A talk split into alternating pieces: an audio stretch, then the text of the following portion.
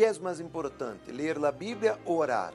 É lo mesmo que dizer que para viver você não necessita inalar e exalar. Você necessita del aire para seus pulmões e necessita inalar e exalar todo o que é necessário sair de seu corpo.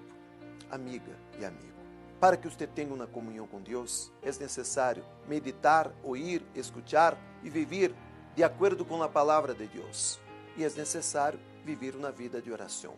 E para que você viva uma vida de oração, não necessita estar em oração, arrodilhado, com suas mãos puestas, com seus olhos cerrados. É necessário que você esteja em comunhão com Deus. Neste momento, você pode estar em oração pensando las coisas de Deus, conectando seu espírito, conectando a mente a Deus, para que Deus pueda guiar sua vida, falar com você, dar a direção para sua vida. Orar e meditar a palavra de Deus são imprescindíveis para que você tenha uma vida com Deus. Capite.